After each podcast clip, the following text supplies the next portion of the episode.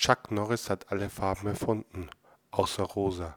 Tom Cruise hat rosa erfunden.